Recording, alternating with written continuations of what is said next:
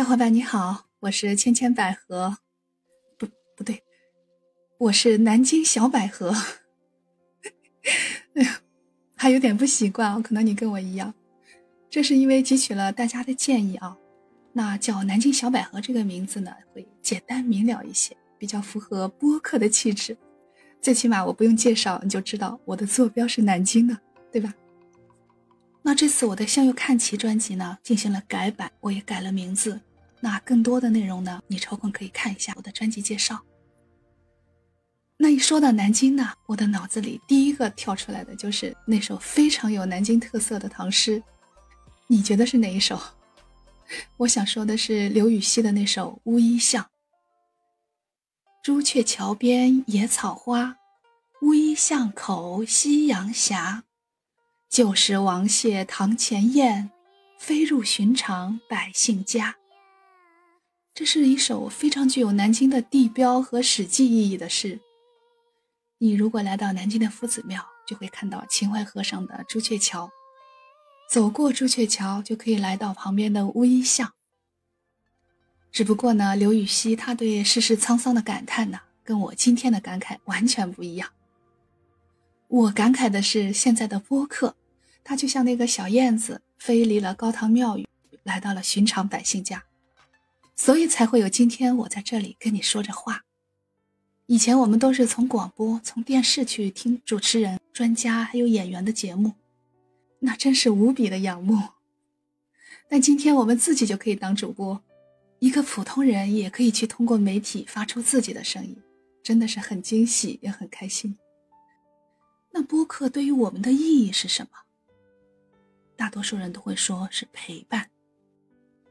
我感觉现在大家对播客不再是要那种太过喧嚣的社交的需求，而是在寻找那种跟自己的兴趣、观点还有人生阅历上相契合的部分，会选择那些可能是同类，也可能是完全全新的领域的声音来陪伴自己。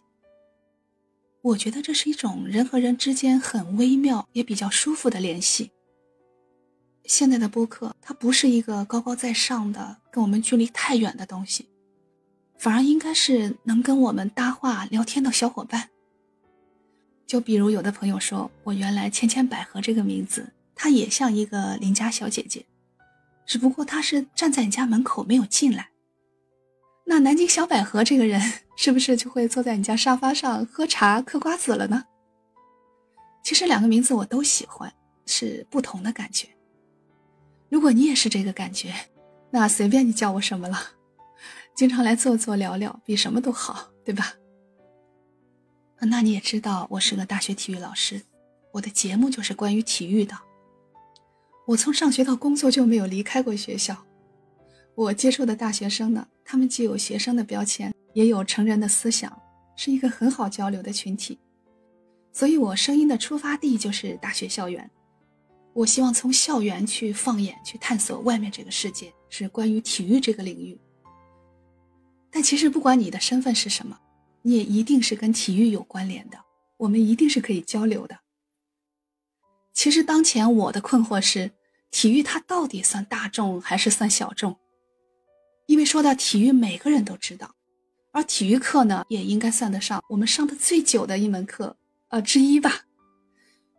关于它的重要性还有必要性，也是听了太多，但是在实际生活中，到底有多少体育人口，还真的不好说。对于这部分呢，我想和你一起来探讨。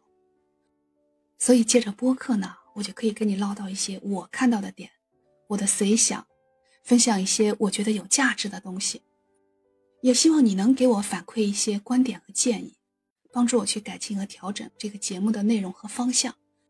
甚至它还可以反哺我的工作，这个真是很有意义呢。同时，通过播客呢，我也可以听到很多新奇的事情、新颖的观点，在我们生活的小缝隙里，可以透进来那么多的光，让我们个人可以得到成长，并且觉得世界变得更小了。我也知道我的声音可以通过播客传到世界各地，我也很好奇你在哪里，能不能告诉我你的坐标？让我知道我的声音去过了什么地方，真的是很好奇也很激动。这个也是我在春天的一个小愿望。欢迎你经常来和小百合交流，在评论区告诉我你在哪里，对我的节目有什么期望，真的是很感谢。那今天我们就先聊到这儿，以后我们就在向右看齐里多碰面了。